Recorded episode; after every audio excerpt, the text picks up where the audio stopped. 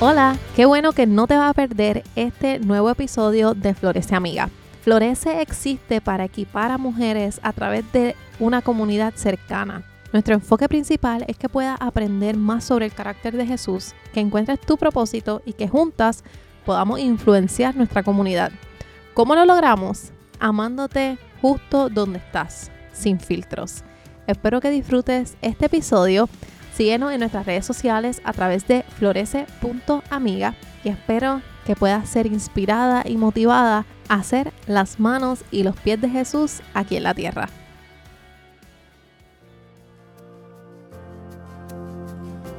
Hola amiga, qué bueno que estás aquí. Hoy completamos nuestra serie de Primera de Pedro y estoy súper emocionada de todo lo que hemos aprendido juntas.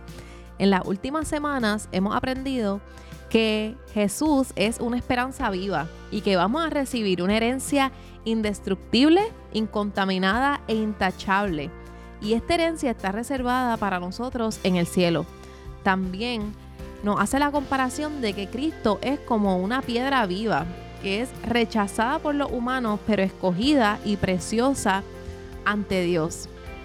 Luego nos dice que necesitamos estar listos para responder a todo el que les pida razón de la esperanza que hay en nosotros, pero que debemos hacerlo con gentileza y respeto, manteniendo la conciencia limpia. O sea, debemos tener conversaciones y relaciones abiertas con aquellos que no necesariamente creen lo mismo que nosotros.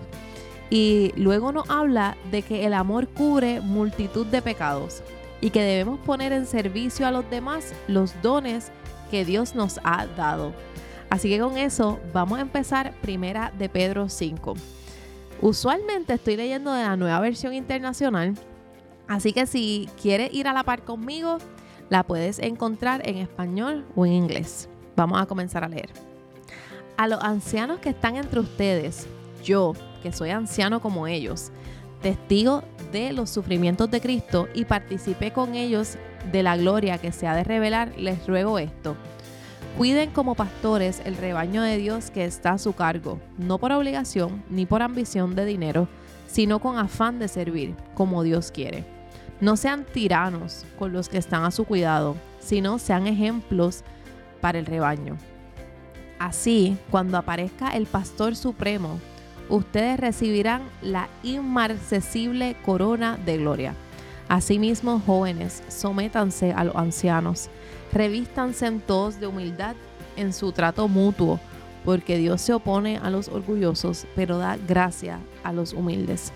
Humíllense pues bajo la poderosa mano de Dios, para que Él los exalte a su debido tiempo. Depositen en Él toda ansiedad, porque Él cuida de ustedes. Practiquen el dominio propio y manténganse alerta. Su enemigo, el diablo, ronda como león rugiente buscando a quien devorar. Resístanlo, manteniéndose firmes en la fe, sabiendo que sus hermanos en todo el mundo están soportando la misma clase de sufrimientos. Y después de que ustedes hayan sufrido un poco de tiempo, Dios mismo, el Dios de toda gracia que los llamó a su gloria eterna en Cristo, los restaurará y los hará fuertes, firmes y estables. A Él sea el poder por los siglos de los siglos. Amén. Vamos a dejarlo aquí y vamos a hablar un poco de lo que acabamos de leer. Desde el comienzo nos está dividiendo dos exhortaciones. Le hace una exhortación a los ancianos y una exhortación a los jóvenes. Y no es la primera vez que vemos esto pasar en la Biblia. Eh, hace unos, unos capítulos atrás, en el capítulo 3, le hacía una exhortación a las esposas y una exhortación a los esposos. Y me encanta cuando esto pasa en la Biblia porque nos hace un paralelo de qué debe estar pasando en el corazón de estos dos grupos que están conectados pero no son los mismos. Así que nos dice que a los ancianos, que los ancianos no es que son gente bien vieja que se está cayendo en canto eh, los ancianos, cuando habla de ancianos, habla de personas que sí tienen más edad, eh, pero lo habla por su sabiduría, por su tiempo en el Evangelio. Así que cuando pensemos que le está hablando a un grupo de líderes y, los ruega que como pastores realmente cuidemos el rebaño de Dios. Y, y cuando nos dice no por obligación ni por ambición del dinero, me hace pensar en que nosotros, muchas de nosotras, hemos podido estar lastimadas por pastores que no estaban liderando con el corazón correcto y que lo estaban haciendo quizás por obligación o por la ambición al dinero. Y Dios nos dice que eso no es lo que Él quiere que nosotros hagamos. Dios dice que Él quiere que los pastores sirvan con afán, así como Dios quiere, o sea, con afán de servir, con deseo de servir y que sean ejemplos para el rebaño. Así que eso es un, un gran llamado a todas las personas que tienen algún rol de liderazgo, ya sea en sus hogares o ya sea en la iglesia. Dios quiere que nosotros estemos enfocados con afán, con deseo de servir a los demás. Luego nos habla de los jóvenes y nos dice que aprendamos a someternos a los ancianos. En capítulos anteriores hemos aprendido qué significa exactamente la palabra someterse, pero piensen en que se dejen liderar, que se dejen moldear, que escuchen los consejos de los ancianos. Pero luego, la cosa más bella que hay sobre este acuerdo es que dice, revístanse todos de humildad en su trato mutuo porque Dios se opone a los orgullosos, pero da gracia a los humildes. O sea, esto es un acuerdo de ambas partes en donde ambos tienen que tratarse con humildad, eh, con amor, con respeto. Y, creo que es tan especial nosotros recordar eso en todo momento. Luego, en el versículo 7, nos da un versículo que es de esos que siempre debemos recordar, especialmente en tiempos de tanto ruido. Y es que nos dice que depositemos en Él toda ansiedad, porque Él cuida de ustedes.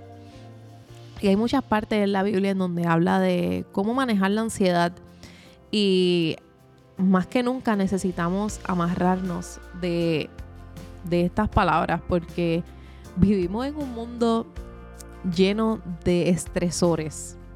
Así que si hoy te sientes estresada, ya sea por alguna relación, por tu trabajo, por las finanzas, porque no sabes cuál es el próximo paso, pues la invitación es que deposites toda esa ansiedad en sus manos, porque Él cuida de ti. Luego cuando hablamos de practicar dominio propio y mantenernos alerta, porque el enemigo siempre está buscando dónde hacernos tropezar.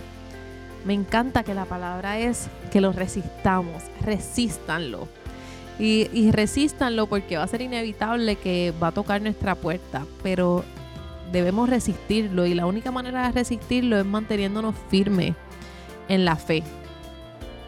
Y la importancia de la comunidad viene porque cuando nosotros queremos resistirlo, ahora sabemos que no lo tenemos que hacer solo, que vivimos en comunidad y que hay personas como nosotros, hermanas, amigas, en todas partes del mundo, resistiendo este mismo tipo de, sufrimiento. Hay personas alrededor del mundo, como tú y como yo, soportando este mismo tipo de sufrimiento.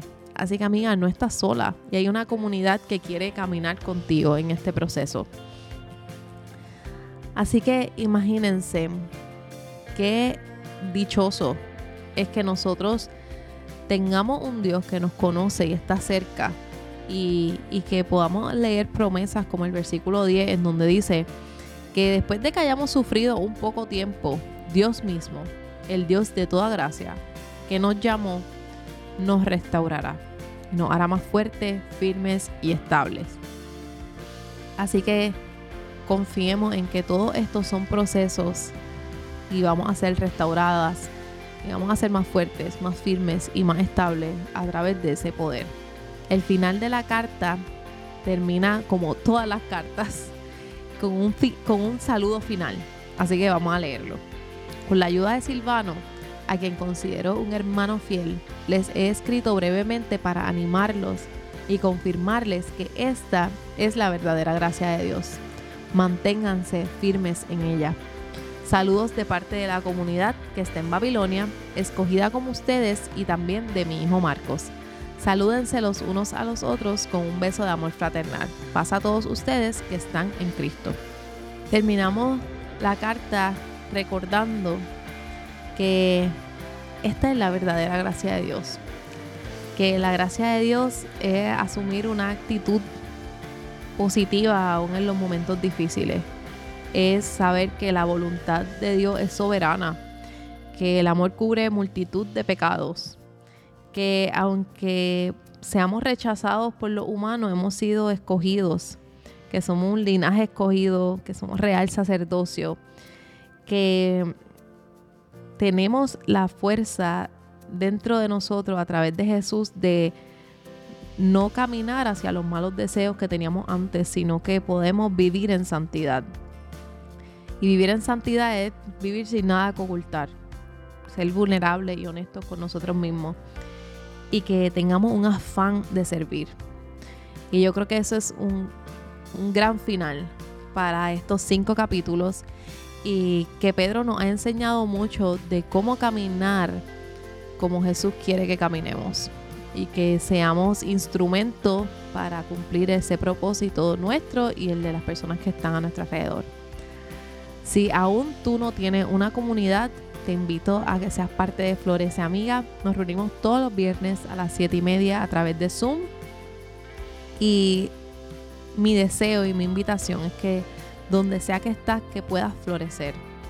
Así que te espero por allá, te envío un abrazo y nos vemos pronto. Bye.